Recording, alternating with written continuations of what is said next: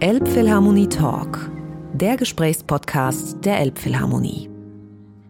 Herzlich willkommen zum Elbphilharmonie Talk. Mein Gast heute ist Julia Hagen. Julia Hagen ist Cellistin, 28 Jahre alt und Tochter von Clemens Hagen, dem Cellisten des Hagen Quartetts. Die Mutter ist Geigerin, also auch Berufsmusikerin. Julia Hagen ist in Salzburg geboren und aufgewachsen, in der legendären Mozartstadt und hat ein recht entspanntes Verhältnis dazu, in diesem Ort groß geworden zu sein. Sie hat in Wien studiert, in Berlin studiert, an der Kronberg Academy und ist wirklich eine der großen, starken, jungen Stimmen auf dem Violoncello. Sie spielt im Rahmen der noch vergleichsweise jungen neuen Reihe Fast Lane in der Elbphilharmonie im kleinen Saal. Das ist so die Reihe für die ja totalen Überflieger. Wir nennen es, glaube ich, Solisten auf der Überholspur oder sowas. Ein bisschen sehr präpotentes. Aber sie ist wirklich richtig, richtig gut. Und das war eine Freude, mit ihr zu sprechen. Und ich hoffe, dass es auch für euch eine Freude ist, ihr zuzuhören. Und ich bin Tom Herschulz.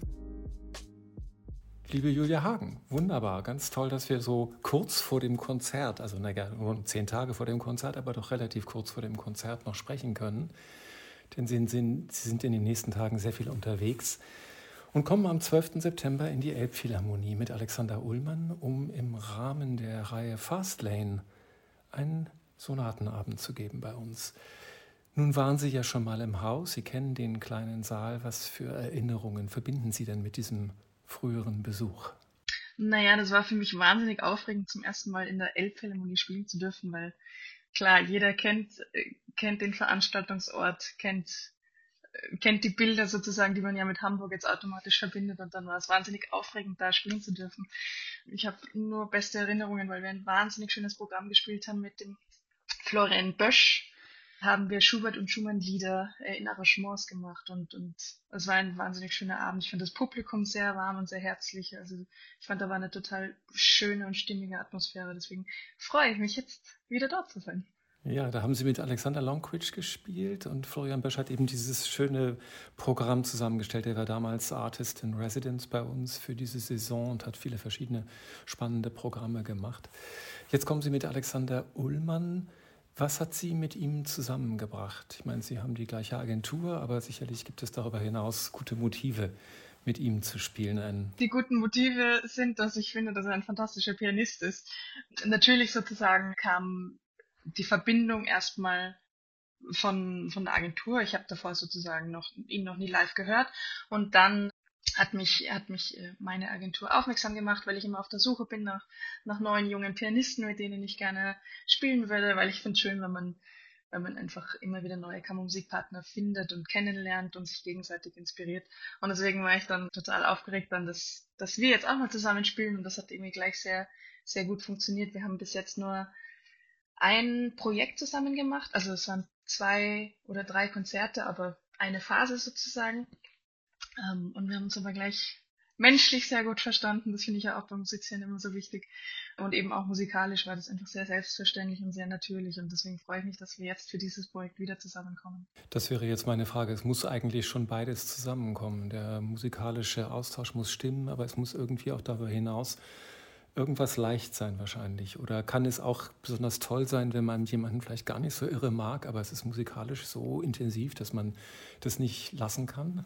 Das ist immer noch eine Frage, die mich beschäftigt und ich auch oft mit Kollegen bespreche, sozusagen. Wenn ich, äh, ich wundere mich, wenn ich im Konzert sitze und ich erlebe zum Beispiel einen Dirigent, Dirigenten, der mich wahnsinnig berührt und man hört aber Geschichten, dass das vielleicht nicht der, ja, netteste Mensch auf Erden ist, frage ich mich immer, wie kann dann so ein, so eine Person so ehrlich und so tiefgründig musizieren. Also ich gehe da immer noch sehr naiv an die Sache ran. Aber klar, natürlich in Kammermusik finde ich schwierig, wenn man sich jetzt überhaupt nicht versteht, glaube ich, wird sich das auch in der Musik, äh, wird zu hören sein, denke ich. Aber, aber natürlich jetzt, ich muss ja jetzt nicht mit jedem wahnsinnig eng befreundet sein, also es, das, das ist auch nicht der Fall. Aber es ist einfach für mich umso schöner, wenn man jetzt viel unterwegs ist und man verbringt ja auch viel Zeit mit diesen Personen und Kammermusikpartnern, wenn man sich dann auch abseits der Proben gut versteht. Das macht natürlich einiges einfach leichter und schöner. Wer hat denn die Mütze auf jetzt bei Ihnen, wenn es um die Programmgestaltung geht? Ich meine, Sie haben In Hamburg spielen sie Brahms F-Dur-Sonate, sie spielen Schumann-Fantasiestücke, sie spielen Solo von Sofia Gubaidulina, die Präludien und von der Emilie Meyer, die man ja sträflicherweise eigentlich noch viel zu wenig kennt. Komponistin des 19. Jahrhunderts eine Sonate. Das ist natürlich alles so Cello-Repertoire, Kern-Herzensrepertoire, muss man sagen. Muss sich da der Kollege Ullmann einfach fügen und sagen, ja klar, spielen wir? Oder gibt es da von ihm, ach, können wir nicht lieber das oder das machen? Nein, nein, also das ist, ich zwinge ihn jetzt nicht, dieses und jenes Programm zu spielen, sondern es ist so, also es, es läuft da oft verschieden ab. Entweder hat der Veranstalter schon einen klaren Wunsch und dann schaut man, ob man dem zustimmen kann, ob man sagen kann, ja, das Programm kann ich dann tatsächlich spielen, ja oder nein. Oder wenn man freie, freie Wahl hat, dann mache ich es eigentlich immer so, dass ich einfach mit mit den Pianisten oder Pianistinnen mich dann zusammensetze und schaue, was, was ist in ihrem Repertoire, was ist in meinem Repertoire, was möchte man vielleicht gerne lernen und, und so findet man sich. Und oft ist es auch ein, ein Mix von eben, der Veranstalter hat ein paar Wünsche. Ich glaube, in diesem Fall wollte die Elbphilharmonie gerne die Sonate von Emily Meyer. Wenn ich mich richtig erinnere, ich weiß es nicht mehr genau. Ähm, ich werde das recherchieren. ja, nein, weil wir es tatsächlich eben schon einmal gespielt haben und äh, es war in unserem Repertoire und es ist tatsächlich eben gar kein Kernrepertoire der Cellisten. Das, das kommt jetzt erst immer mehr. Aber dadurch, dass es selten gespielt ist, freuen sich, glaube ich, Veranstalter auch, wenn dann eben so ein, ein geheimnisvolles Stück sozusagen, was einfach noch nicht entdeckt worden ist, dann auch am Programm steht. Und so kam es dann, dass wir uns einfach, äh, Alex hat auch schon Schumann gespielt, Brahms F war, glaube ich, damals für ihn neu, aber das hat er eben gesagt, das würde er gerne lernen und spielen. Und habe mich auch gefreut, das eben mit, mit einem neuen Pianisten zu spielen, weil die Sonate ist für mich, die habe ich jetzt schon öfter gespielt. Und je nachdem, mit wem ich sie spiele, ist sie wieder so unterschiedlich. Und das macht halt auch so Spaß, wenn man ein Werk schon öfter gespielt hat, dann zu merken, wie, wie viel man dadurch immer noch, auch nach doch vielen Aufführungen, äh, gewinnt an, an vor allem. Das muss ja die Spannung eigentlich verdoppeln, weil im Grunde eh jedes Stück, wenn man es wieder spielt, noch wieder andere Dinge offenbart, die man vorher vielleicht noch nicht so wahrgenommen hat. Und dann kommt noch dazu, dass man mit einem neuen Partner spielt. Das heißt, es, es potenzieren sich die, die Überraschungsmomente und die, die Aha-Momente vielleicht auch während des Spiels. Und natürlich meinte ich mit Kernrepertoire auch nur Schumann und Brahms und nicht etwa Emilie Meyer. Das wäre vollkommen vermessen, das zu sagen. Sie haben ja nun Brahms aufgenommen, auch schon mit der Annika Treutler hier aus Norddeutschland. Brahms, nun das große Kind der Stadt Hamburg und natürlich in Wien beigesetzt. Also es ist eine, eine ich möchte mal sagen, fast, ja, könnte von einem Journalisten erfunden worden sein, dass Sie jetzt aus Wien kommend äh, in Hamburg Brahms spielen. Gibt es da irgendwie so einen besonderen Respekt, wenn man so in die Vaterstadt des Komponisten kommt oder spielt das gar keine Rolle? Das ist für Sie aus Salzburg mit Mozart und all dem, ne? Für mich aus Salzburg kommend mit Mozart im Hintergrund sozusagen. Ich muss, ich muss tatsächlich gestehen, ich hatte, ich hatte das nie wirklich. Also wenn ich jetzt in Salzburg spiele, denke ich nicht, letztes Jahr habe ich bei den Festspielen zum Beispiel Mozart äh, gespielt. Und dann hatte ich jetzt auch nicht immer nur dran gedacht, oh Gott, Mozart ist hier geboren, ähm, ich muss jetzt Mozart. Es ist ja schwer, das in Salzburg auszuklammern. Also. Ja, nein, aber das, das war bei mir nie im Kopf präsent. Also jetzt auch, wenn ich nach Hamburg komme, glaube ich, werde ich nicht obwohl ich alle Komponisten eben wahnsinnig verehre und schätze, aber ich glaube nicht nur, weil sie dort gelebt, äh, geboren, gestorben sind, anders, anders spielen. Ich glaube, es ist mehr das, wenn ich jetzt zum Beispiel nach Hamburg komme, dass mich der Saal an sich sehr aufgeregt werden lässt. Ich glaube, das ist nicht der Fakt, dass Rams dort gelebt hat. Der Rumor has it, dass ich glaube, Ihr Vater und die Kolleginnen und Kollegen des Hagen Quartetts ähm, ganz große Stücke hält auf den kleinen Saal der Elbphilharmonie. Was hat er Ihnen denn, was, was sagt er Ihnen über den Saal? Spricht er zu Ihnen auch so freundlich, wie er zu uns über den Saal spricht? Äh, ich habe ich hab ihn noch nicht gefragt, wie er den kleinen Saal findet und, und wie sie das. Ah, doch, ich kann mich erinnern. Es ist immer so lange her, wenn wir schon darüber gesprochen haben. Ich weiß noch, dass sie vom kleinen Saal tatsächlich sehr begeistert waren. Ja, das stimmt. Ich meine nämlich, sie hätten sogar gesagt, das wäre irgendwie der beste Saal, in dem sie je gespielt hätten, was mich natürlich irgendwie, äh, was mir die Schamröte ins Gesicht treibt vor Begeisterung, dass das jemand so sieht. Und ich liebe diesen Saal über alles. Ich habe da ganz viele verschiedene Musiken schon gehört viel Unverstärktes natürlich, aber auch viel Verstärktes und diese Intimität, die Nähe des Publikums, die sich ja fast schon die Knie wundscheuern an der Bühnenkante, wenn sie etwas längere Beine haben, das ist schon was sehr, sehr Besonderes. Und dieser Rapport, der sich da entwickelt zwischen Publikum und, und Künstlerinnen und Künstlern, ist, ist schon was sehr Besonderes. Na, ich werde ihn gleich nochmal fragen, aber, aber es stimmt, es war, jetzt wo ich drüber nachdenke, ähm, haben sie sehr geschwärmt, über den kleinen Saal vor allen Dingen. Sie haben ja auch, ich habe sie Ja, ja. Im, mit Solga Better im großen Saal gehört, aber im kleinen Saal habe ich sie als Zuhörerin sozusagen nicht erlebt. Ja. Der große Saal ist überraschend, was Kammermusik angeht, weil er doch sehr, sehr gut funktioniert, weil die transparente Akustik einfach das so filigran macht und so nah und auch warm. Das hätte ich ein überhaupt bisschen- nicht erwartet. Dass das eben Ja. trotzdem so in diesem Riesensaal so auf eine absurde Art und Weise familiär bleibt und, und man so nah ist, obwohl ich weiß noch, ich bin ziemlich weit oben gesessen und weit weg, aber, aber auch der Klang war einfach direkt bei mir sozusagen. Das war, Da sind sie oben auch besonders gut aufgehoben, wenn man den Eindruck hat, dass also wirklich die feinsten, filigransten Klänge wirklich wie Sternenstaub nach oben, also in die Gegenrichtung des normalen Sternenstaubs, aufsteigen. Und je höher man sitzt, desto, desto mehr wird man beschenkt von der, von der Feinheit dieses, dieses Wunderraums. Das ist schon, das ist schon wahr. ich weiß noch, das war mein, meine erste Begegnung mit dem großen Saal. Ich glaube tatsächlich bis jetzt die einzige. Ich war nur einmal im großen Saal zuhören. Und ich war total positiv überrascht, weil ich weiß, damals, als der Saal eröffnet wurde, gab es ja noch einfach verschiedene Meinungen, was ja auch schön und gut Ja. ist. Aber ich, ich war total positiv beeindruckt von eben von der Akustik und, und von der Wärme, die der Saal hat. Sie spielen ein Stück oder ein, ein Werk solo, das sind die schon erwähnten Präludien von der Sofia Gubaidulina und irgendwie scheint Frau Gubaidulina Sie zu beschäftigen in diesem Jahr. Sie haben in Salzburg den Sonnengesang aufgeführt mit, mit Chor und Perkussion und das ist ja ein wirklich ganz extrem feines und enorm forderndes Werk, glaube ich, für eine Solistin. Nochmal anders als ein Stück, in dem man ja auch pausenlos mehr oder weniger im Einsatz ist, weil da sind Pausen, da ist Interaktion mit dem, mit dem Chor und man hat sie sehr gefeiert nach allem, was man lesen durfte. Wie kommt es zu, dieser, zu diesem Interesse an Frau Gubaidulina? Sind das wieder nur die Veranstalter, die was wollen oder ist das genuin intrinsisch? Ich glaube, ähm, es hat sich am Anfang zufällig entwickelt, dass ich sozusagen im Laufe meines Studiums immer wieder eben mit den Präludien konfrontiert wurde sozusagen. Und dann habe ich mal ein Werk für Orgel und Cello gespielt und das, das hat mich auch schon so gefesselt. Und, und jetzt kam eben die Anfrage für den Sonnengesang. Also es ist, ich habe das Gefühl, es wird mir einfach immer wieder vor die Füße sozusagen gelegt. Und jetzt gerade den, den Sonnengesang, da war ich echt wahnsinnig dankbar, dass ich das spielen durfte, weil ich kannte das Werk nicht. Und ich weiß noch, als ich, als ich gefragt worden bin, ob ich das machen will, habe ich mir eine YouTube-Aufnahme angehört, damit ich sozusagen überhaupt mal weiß, sage ich, sage ich zu oder sage ich ab, weil ich, ich kannte das Stück ja nicht. Und es hat ein bisschen gedauert, bis ich das Werk, glaube ich, auch greifen, dass es irgendwie Sinn gemacht hat für mich.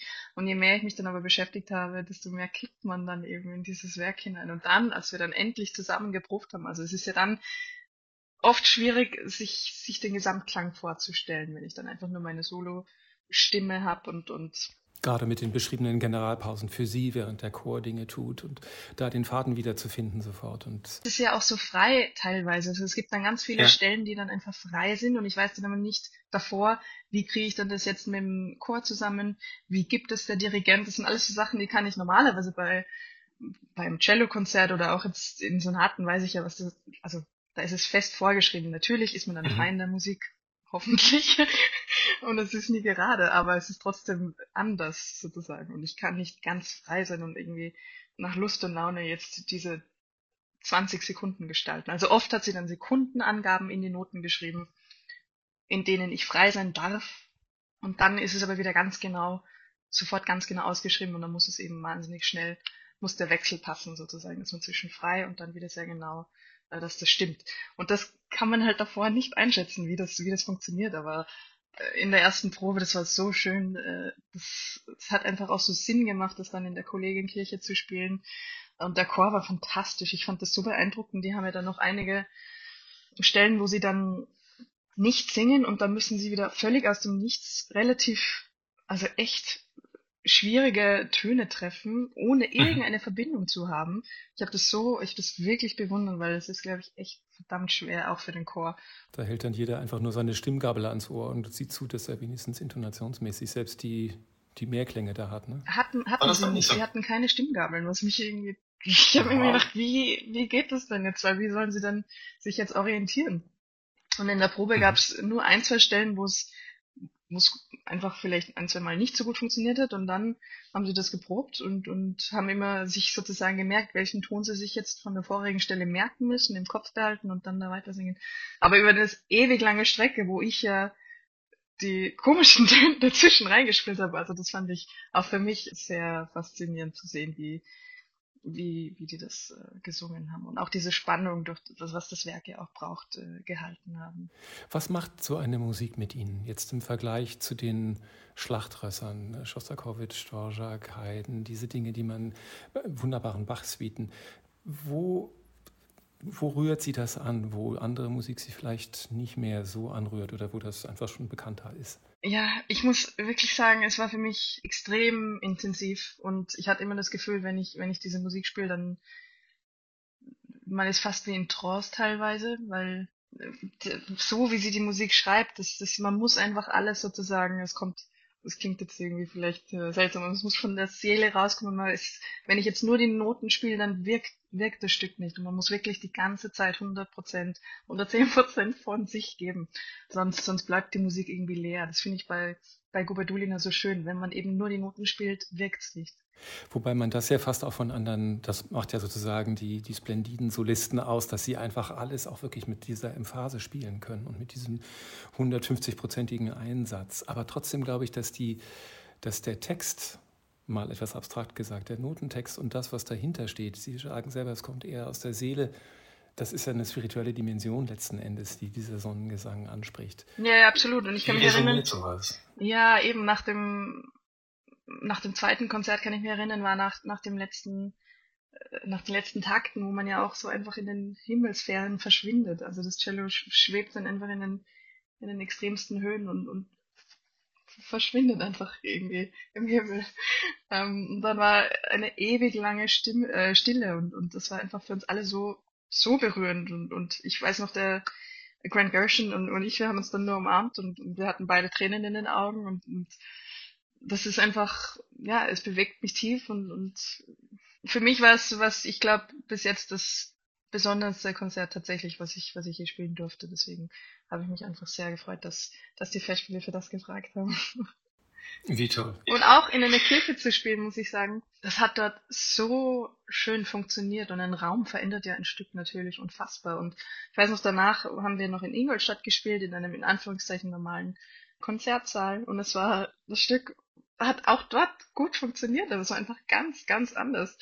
Und das war kammermusikalisch was viel leichter, zum Beispiel das Schlagwerk zu hören und auch der Chor war irgendwie näher bei mir. Aber Bisschen von der trockener wahrscheinlich. Genau, ist ja viel trockener. Aber von der Stimmung an sich zum Beispiel, auch wenn ich dann vielleicht nicht so gut aufs Schlagwerk reagieren konnte in der Kollegienkirche, weil es so verschwindet, dann doch. Von der Stimmung her war es dann natürlich viel, viel intensiver für mich persönlich. Die Metaphysik hat dann jedenfalls gestimmt.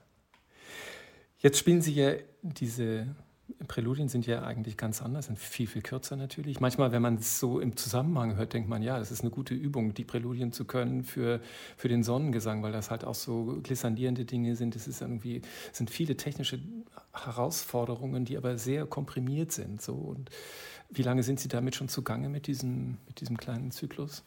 Ich weiß gar nicht, weil ich die zum ersten Mal gelernt habe. Ich schätze mal, das war vielleicht sogar noch bei meinem Lehrer in Salzburg, Enrico Bronzi. Der hat mich immer schon mhm. außergewöhnliche Sachen spielen lassen. Also vielleicht war ich 16, 17, wo ich zum ersten Mal genau, ein, ja. zwei Präludien gespielt habe. Und das Lustige finde ich ja auch bei diesen zehn Präludien ist, dass ursprünglich waren das ja angedacht als Etüden für einen Professor in Moskau. Und als er die Etüden dann, oder die, damals waren sie noch Etüden, hatte auch Gubadulina Etüden genannt, hat er sie dankend abgelehnt, weil er sich unter Etüden was anderes vorgestellt hat. Und, und sie hat auch immer gesagt, sie hat es für sich eher genutzt, sozusagen, um auch viel zu experimentieren und, und Techniken auszuprobieren. Was geht auf dem Cello und so. Und genau, Spieltechniken, Klangfarben. Und es ist natürlich, äh, wenn man Etüden hört, denke ich jetzt an, an was ganz anderes, als, als die Präludien für mich darstellen und dann auch, was ich, was ich klanglich da rausholen kann. Weil für mich ist einfach Natürlich schreibt es betitelt ja jedes äh, Präludium mit, mit zum Beispiel Staccato Legato oder welche Spielart sie eben, auf welche mhm. Spielart sie in den Fokus legt. Aber es hat für mich trotzdem auch nicht, nicht den, oder die, die Vorstellung von einer Etüde sozusagen. Deswegen, ein Cellist hat sie damals anscheinend gebeten, es dann umzubenennen zu Präludien. Äh, der, ja, Erforderung ist sie dann auch nachgekommen. Ähm, und seitdem werden sie tatsächlich eben auch im, im Konzertleben gespielt und ich glaube nicht so als Etüden wahrgenommen.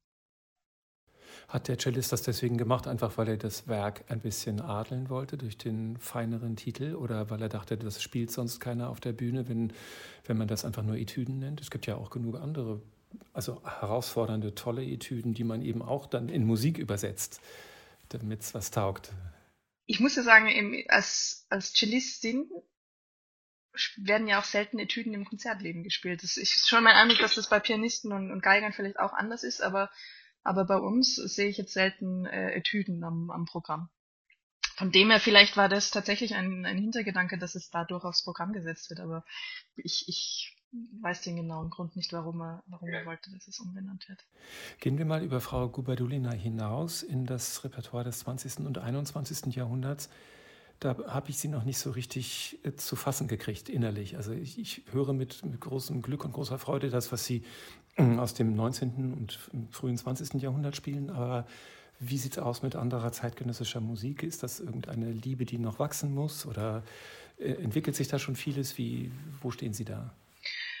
Also ich würde nicht sagen, dass das eine, eine Liebe ist, die noch wachsen muss, sondern einfach, dass ich habe einfach größten Respekt vor zeitgenössischer Musik und wenn ich ein Werk lerne, möchte ich dafür mir Zeit nehmen, um da auch wirklich eintauchen zu können und, und das dann reifen zu lassen und, und auch zu verstehen. Und ich finde, das braucht eben Zeit. Und deswegen, ich habe jetzt nicht das Gefühl, dass ich wenig zeitgenössisches gespielt habe, aber eben mir auch einfach jetzt nicht zu viel auf einmal drauf schaffe. Aber ich meine, gibt es da so Wunschstücke, wo man denkt, das sollte ich mal anpacken, so was ich. Ligeti Cello-Konzert, die Ligeti, was ist jetzt auch nicht zeitgenössisch natürlich. Kuba Dulina wollte ich eigentlich jetzt auch noch da gibt's ein Cello-Konzert, äh, das würde ich auch mhm. gerne lernen. Ach, es, es gibt viel. Dutieu habe ich jetzt gelernt. Das hätte ich eigentlich letztes Jahr mit Orchester spielen sollen, wurde dann wegen Corona. Ich war dann positiv, äh, mussten wir verschieben sozusagen. Mhm. Ähm, äh, es, es gibt viel. Ich, ich finde einfach, wie gesagt, es braucht Zeit und jetzt schon, was, was ich sagen muss, mit, mit einem vollen Konzertkalender ist es halt auch nicht so leicht, dann ein, ein riesen, Riesenwerk. Sich einen neuen Riemen da so aufzuschaffen, den man dann auch aber nein, ich, ich finde es absolut wichtig. Erstens mal bin ich zum Beispiel immer total fasziniert, wie viele Werke es für Rostropowitsch, wie viele Werke ihm gewidmet wurden. Da finde ich, das äh, ist ein, oder das positivste Beispiel, was mir als Cellistin immer einfällt, was eine Person ausmachen konnte und, und was wir ihm alles zu verdanken haben. Ich, ich hätte zum Beispiel jetzt auch extreme Lust gehabt, da mit Guberdulin an dem Werk zu arbeiten. Also ich finde, wenn man die Möglichkeit hat, mit Komponistinnen und Komponisten an einem Werk zu arbeiten, dann ist das nur das größte Geschenk, weil solange sie noch im Leben sind, dann mhm. sollte man das ausnutzen. Aber es hat wahrscheinlich keine Begegnung mehr gegeben, oder? Hoffe, ich hoffe wirklich, dass es sich irgendwie noch ergibt, aber mal schauen. Sie leben jetzt in Wien. Sie haben jahrelang in Berlin gewohnt auch studienhalber, aber auch hinterher hatte ich den Eindruck, dann auch so während der Pandemie wenn Sie nicht in Kronberg waren, waren Sie in Berlin, glaube ich. Äh, was hat Sie bewogen, nach Wien zurückzugehen, wo Sie ja auch schon mal waren in Ihrem Studium? Heimweh? Eigentlich, eigentlich, als ich damals in Wien studiert habe, als ich 18, 19 Jahre alt war, habe ich mir sehr schwer getan mit Wien und ich fand es ich fand's bisschen verschlossen, vor allen Dingen die Uni und, und ich habe mir im ersten Semester angefangen mit ganz vielen anderen und ich hatte das Gefühl, jeder ist so für sich und niemand sucht sozusagen den Austausch und das fand ich irgendwie schwierig, weil ich hatte ja Lust, mich zu verbinden und Leute kennenzulernen und ja, mich gegenseitig zu bereichern. Und dann bin ich nach zwei Jahren, auch weil es mit meinem Lehrer damals dann schwierig war, bin ich nach Berlin. Und das war zum Studieren dann wirklich auch perfekt. Und ich glaube für mich als Person einfach dann in, in so ein offenes, großes Berlin zu kommen, wenn man aus Salzburg kommt, war, glaube ich, für mich sehr wichtig, um da einfach auch als Person zu wachsen. Wo haben Sie denn gewohnt in Berlin? In welchem Bezirk? Ganz am Anfang Prenzlauer Berg und dann war ich aber sehr lange in Charlottenburg, einfach weil es nah, mhm. nah zu UDK war und mhm. ich da eine mhm. schöne Wohnung gefunden habe. Gutes altes Westberlin ist ja auch nicht zu verachten. nein, nein, ich habe mich da echt total wohl gefühlt. Äh, genau, und dann habe ich vier Jahre dort studiert. Und dann auch noch, als ich in Kronberg war, habe ich noch in Berlin weiter gewohnt.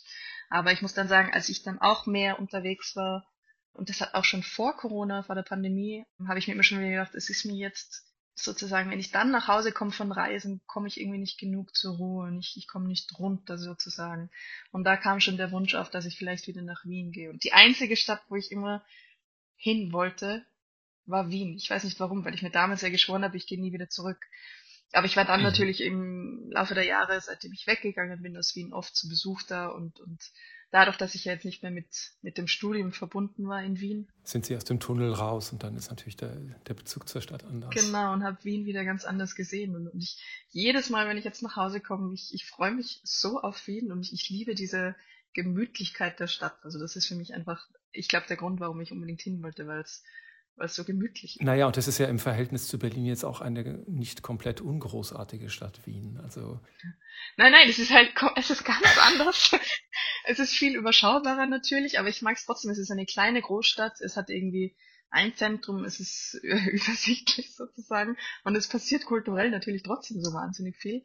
Aber eben, für mich ist es einfach gemütlicher und auch. Sie sprechen mit einem großen Wien-Liebhaber. Ich habe einfach nur viel zu wenig Gelegenheit da zu sein und finde es immer ganz, ganz herrlich dort. Es ist eine großartige Stadt in jeder Hinsicht eigentlich, finde ich eine großartige Stadt. Auch sozial finde ich es toll. Und, ähm ja, also ich fühle mich, ich fühle mich da wohl. Ich, ich muss schon sagen, ich habe tatsächlich eine meine besten Freundinnen ist aus Korea und die hat zum Beispiel gesagt, Wien hat einen doch sehr schlechten Ruf, ähm, dass es äh, rassistisch sein soll, was, was ich natürlich dann furchtbar hm. finde. Und wenn ich das höre, weil ich, ich merke es ja selber, ich bekomme das ja nicht mit, weil mich betrifft es nicht. Ja. Und, und das ist schon sowas, was ich immer wieder gehört habe und was mir dann natürlich auch schmerzt, weil ich liebe Wien und das möchte ich ja nicht, dass, dass es dann sozusagen Leute ungerecht behandelt. Also das ist das Einzige, wo ich mir manchmal denke, ich hoffe, wenn das stimmt, und ich bin mir sicher, sie hat keinen Blödsinn, dass sich vielleicht da noch einiges tut. Aber sonst, äh, ja, liebe ich, liebe ich Wien einfach. Und auch den Humor, diesen schwarzen Humor, ich finde es immer wahnsinnig lustig. Also ich könnte das schon mehr haben. Die wienerische Morbidezza, ja und all die schönen alten Kaffeehäuser, wobei man kann da ja gar nicht mehr hingehen. Ich bin da jetzt neulich mal wieder gewesen und dachte, man könnte ins Havelka gehen und es ist so überlaufen von Leuten wie mir, die da nur zu Besuch sind, dass man denkt, ich, ich schäme mich fast, dass ich da noch hin möchte, weil das ist so wie, wie Venedig, da sollte man gar nicht mehr hinfahren und lieber das einfach den Menschen überlassen, die da einfach wohnen und die sollen sich daran erfreuen. Ja, stimmt. Ich war neulich auch im Havelka und das war dann auch schon sehr gefüllt so eine fast schon eine Touristenabzocke. Es gibt schon noch äh, zum Beispiel das Café Schwarzenberg. Ich finde, das hat immer noch diesen diesen Charme und, und auch diese Ruhe mhm. und, eben dieses Wienerische, wo die Kellner dich irgendwie blöd anreden, aber es ist irgendwie einfach nur mit diesem Humor, den, den vielleicht viele nicht verstehen, aber also ich, ich glaube, es gibt es schon noch zu finden, aber natürlich, das wird vielleicht weniger, aber, aber ich hoffe, dass diese Wiener, Wiener Cafés nicht, nicht aussterben. Das sollten Sie nicht tun. Lassen Sie uns noch ein Wort sprechen über Ruggiero 1684, Ihr ja bis zum YouTube-Kanalnamen geadeltes Cello, das Sie spielen. Ich habe zu meinem Entsetzen gesehen, dass Sie jetzt irgendwie für den Rest des Jahres auf dieses Instrument verzichten, wahrscheinlich weil es general überholt oder fein gemacht werden muss. Oder hat es einen Unfall damit gegeben, was Sie zwingt? Einen kleinen Riss am, am Bassbalken. Und es, es hatte damals, also bevor ich es gespielt habe, war es jahrelang in Restauration, weil das Cello in extrem schlechten Zustand war. Und eben auch an der Stelle hatte es schon mal einen Riss und der ist jetzt aufgegangen. Und das ist irgendwie anscheinend sehr kompliziert, ähm, das zu reparieren und jetzt ist es eben länger ähm, beim Geigenbau und ich, ich vermisse es sehr. Gibt es denn da nicht irgendwie so einen Quick Fix, wo man sagt, ich brauche das aber in zwei Wochen wieder? Ist das nicht. Naja, ich möchte ich möchte halt auch zu dem Geigenbauer bringen, der das auch damals äh, restauriert hat und die haben wahnsinnig viel zu tun. Ja. Und ich möchte auch, dass sie sich dann die Zeit nehmen, das richtig zu machen und, und deswegen, es, es dauert halt leider einfach. Aber ich habe jetzt eher ein, ein sehr, sehr schönes Cello, was ich in der Zwischenzeit spielen darf. Ein Grancino, es ist auch eben auch ein super schönes Cello, da möchte ich mich überhaupt nicht beschweren, aber da merkt man mal, wie, jetzt habe ich das Ruggieri, glaube ich, acht Jahre oder neun Jahre gespielt und wie vertraut man einfach im Laufe der Jahre schon mit so einem Instrument ist. Und jetzt spiele ich das Grancino, glaube ich, schon vielleicht einen Monat oder so. Und ich merke immer noch, dass eigentlich so die Abstände vom Ruggieri in meinen Fingern sind und es ist, dauert so lange, bis, bis das wieder raus aus den Fingern ist. Das ist ein Wahnsinn. Das heißt, die Mensur ist ein bisschen anders. Das ist ja sehr schwierig, ne? Ja, die Mensur ist anders eben. Und da merkt man halt bei, wenn ich nicht ganz genau sozusagen, es ist ja beim Cello äh, eh, eh größer als jetzt bei der Geige zum Beispiel natürlich. Es ist nicht ganz so fein, aber aber trotzdem, es ist einfach, wenn ich, wenn ich die alte Fingerposition verwenden würde vom Rogeri, dann ist es einfach nicht sauber und dann, dann stimmt's nicht. Ja, und dann ja, ja. ist es nicht nur auch nicht sauber, sondern es schwingt dann auch nicht richtig, weil ich muss die Finger auch irgendwie ein bisschen anders aufsetzen, damit es wirklich schön schwingt. Ähm, und da bin ich immer noch ein bisschen am Lernen und ausprobieren. Aber es ist auch, es hat auch total schöne Farben. Es ist einfach ganz, ganz anders. Ich habe das Gefühl, es ist ein bisschen ähm, klarer und auch vielleicht fokussierter aber ich finde trotzdem, dass das Ruggieri vielleicht noch persönlichere und charmantere Farben hat. Aber bis jetzt das, die äh, Rückmeldungen, äh, die ich von Grancino bekommen habe, die waren eh fantastisch, wo ich mir fast gedacht habe, ich weiß nicht, ob die Leute das Cello lieber mögen, aber ich oh, mag das Ruggieri lieber. Aber rein theoretisch könnten Sie denn das andere auch weiter spielen oder ist das jetzt quasi nur im Exchange für das Ruggieri zu Ihnen gekommen? Nein, das könnte ich, könnte ich auch weiterspielen. Genau. Wie gesagt, ich glaube, so, sobald das Rogeri dann in Anführungszeichen fertig ist, würde ich trotzdem wieder, wieder umsteigen. Weil es gibt ja so ein paar Solisten, die spielen dann dieses Repertoire auf jenem Cello und das Repertoire auf einem anderen, weil sie finden, das kann man doch immer dann so optimal verwenden. Aber Sie haben natürlich recht, wenn Sie ständig die Mensur verändern müssen, ist das, glaube ich, innerhalb eines Konzerts ein bisschen viel verlangt, oder? Äh, da denke ich gerade an den Renaud Capuçon, weil wir proben morgen für die Schubertiade und der hat, als wir neulich ähm, zusammen gespielt haben, er hat immer zwei Geigen in seinem Kasten. Ich glaube, eine Stradivari und eine Guarneri. Ich weiß es nicht genau. Ich muss ihn nochmal fragen. Mhm. Aber dann sagt er halt, ja, heute spiele ich die, morgen spiele ich die Geige, einfach damit es irgendwie spannend bleibt. das würde ich jetzt wahrscheinlich nicht sagen, dass ich nur damit mir nicht langweilig wird, äh, quasi. Also, er hat es natürlich im, im Spaß gesagt jetzt. Nicht, dass die Hörer das falsch verstehen.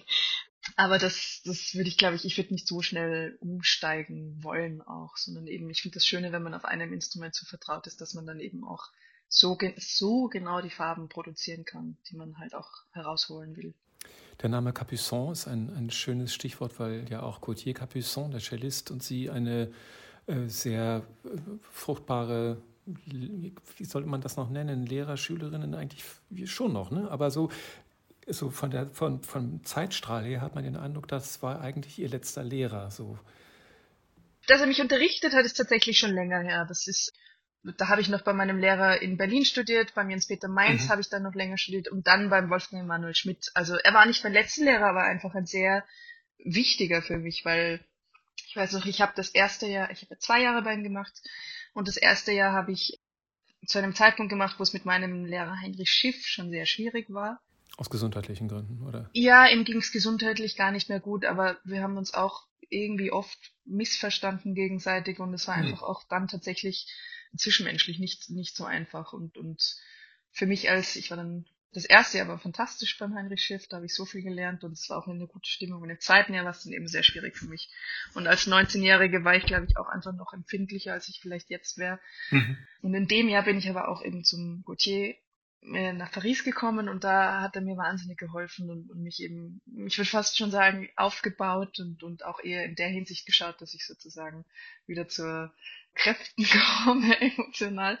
Und dann, das Schöne ist, ich war dann eben noch ein Jahr bei ihm, als ich dann in Berlin war, hatte ich trotzdem noch das eine Jahr beim Gautier in Paris weiter studiert. Und auch jetzt immer noch, wenn ich Fragen habe. Ich weiß noch, ich habe, bevor ich zum Beispiel in Florenz mal Schumann-Konzert gespielt habe, hatte ich das Gefühl, ich würde es ihm gern vorspielen, als er in Wien war. Und dann hat er sich das nochmal angehört. Und wenn ich jetzt irgendwelche Fragen habe, dann da, er ist immer noch da. Das ist, das ist einfach irgendwie sehr beruhigend zu wissen, dass wenn ich Fragen habe, dann, dann kann ich ihn jederzeit fragen. Und jetzt haben wir auch. Und dann ist er jetzt die Adresse, an die sie sich am ehesten wenden wird? Es gibt, das Schöne ist, es gibt irgendwie viele Adressen, denen ich vertraue und, und wo ich Ratschlag mhm. bekommen kann, was irgendwie echt ein Privileg ist, weil als junger Musiker oder Musikerin ist es, glaube ich, Gold wert, wenn man einfach einige Freunde und Musiker an seiner Seite hat, die eben schon etwas erfahrener sind und die man dann nach Rat fragen kann, weil man wird oft doch, finde ich, einfach so ins kalte Wasser geworfen und kennt sich nicht aus. Und dann ist es echt eben Gold wert, wenn man dann solche erfahrenen Musiker fragen kann. Und, und mhm. ja, das ist einfach immer wieder eine wahnsinnige Stütze gewesen. Ähm, und da frage ich Gauthier oder eben jetzt morgen probe ich mit Renault und Igor Lewitz, die beiden frage ich auch zum Beispiel sehr gerne. Natürlich meinem Papa auch. Also es gibt, es gibt ja noch mhm. ganz viele Ansprechpartner und die sind eine große Stütze. Sehen Sie sich denn selber so ein bisschen an der Schwelle dazu, selber Mentorin zu werden für junge, aufstrebende Cellistinnen und Cellisten? Passiert das schon? Also ich würde auf jeden Fall später gerne mal unterrichten. Ich habe ja auch schon ein paar Meisterkurse gegeben in Italien und in Österreich, aber aber noch zeitlich noch nicht sehr sehr intensiv. Aber das ist ein, ein Wunsch, den den ich habe, den ich auch also ich habe schon ein bisschen sozusagen in den nächsten Jahren geplant und geschaut, dass ich das dann noch langsam einarbeiten kann sozusagen ähm, und ich auch langsam erstmal selber Erfahrungen sammeln kann. Ich hätte zum Beispiel nicht das Gefühl gehabt, ich werde jetzt immer wieder gefragt, ob ich mich für eine Professur bewerben will. Oft habe ich tatsächlich auch das Gefühl, weil ich eine Frau bin, aber das ist dann auch immer ein lustiges Gefühl, wenn man merkt, sozusagen der Grund. Sie bewerben sich nicht, weil Sie eine Frau sind oder Sie werden nicht gerufen, weil Sie eine Frau nein, sind? Nein, nein, ich werde oft persönlich angerufen und gefragt, ob ich mich bewerben will, ah, damit, was ich ja auch verstehe, also Sie, Sie haben, die Unis haben die Frauenquote und sie brauchen Frauen, die sich bewerben. Aber ich bin immer so zwiegespalten, weil einerseits finde ich das wichtig und gut und ich freue mich auch, dass ich gefragt werde, aber wenn man das Gefühl bekommt, man wird nur gefragt, weil man eine Frau ist, finde ich auch immer schwierig.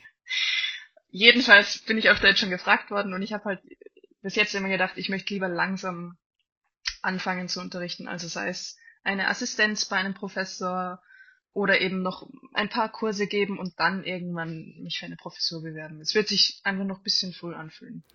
Sie haben einen Kurs in Italien erwähnt. Dazu wollten Sie ein bisschen Italienisch lernen. Wie weit sind Sie denn gekommen damit?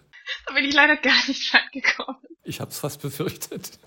Man hat immer so, so große Wünsche und denkt, ah, das mache ich jetzt mal. Das ist eine Gelegenheit, jetzt lerne ich mal Italienisch und dann wird nicht so richtig was daraus, oder? Ja, das ist, das ist wirklich schade, weil ich liebe Italien und ich konnte eben ganz gut Italienisch in der Schule und, und habe dann dadurch, dass man heutzutage überall Englisch spricht, das ärgert mich manchmal, weil ich wüsste, wenn eben, sei es Frankreich oder jetzt eben Italien, wenn nicht alle jetzt so perfekt Englisch könnten, dann wäre ich schon längst genötigt, sozusagen diese Sprachen zu lernen. Naja, in Frankreich mit dem perfekten Englisch hält es sich noch am Grenzen, oder? Aber es wird tatsächlich auch dort viel besser. Also vor fünf, sechs Jahren war es noch wirklich, ich weiß noch eben, als ich bei Gautier das erste Jahr gemacht habe, das war so lustig, was man da teilweise gehört hat. Und jetzt, wenn ich dort bin, das hat sich, zumindest unter den Musikern, ist es wirklich. Ja, das stimmt. Die Musiker sind da etwas offener. Ja, aber ich gestehe, mein Italienisch hat sich nicht sehr verbessert. Dranbleiben, würde ich sagen. Dranbleiben. Vielleicht gibt es ja neue, neue Impulse dafür. Ich danke Ihnen ganz herzlich, Julia. Wir freuen uns sehr auf Ihr Konzert. Ich freue mich auch schon Und sehr. Alles Gute. Bis sehr bald also. Bis ganz bald. Tschüss. Danke. Tschüss.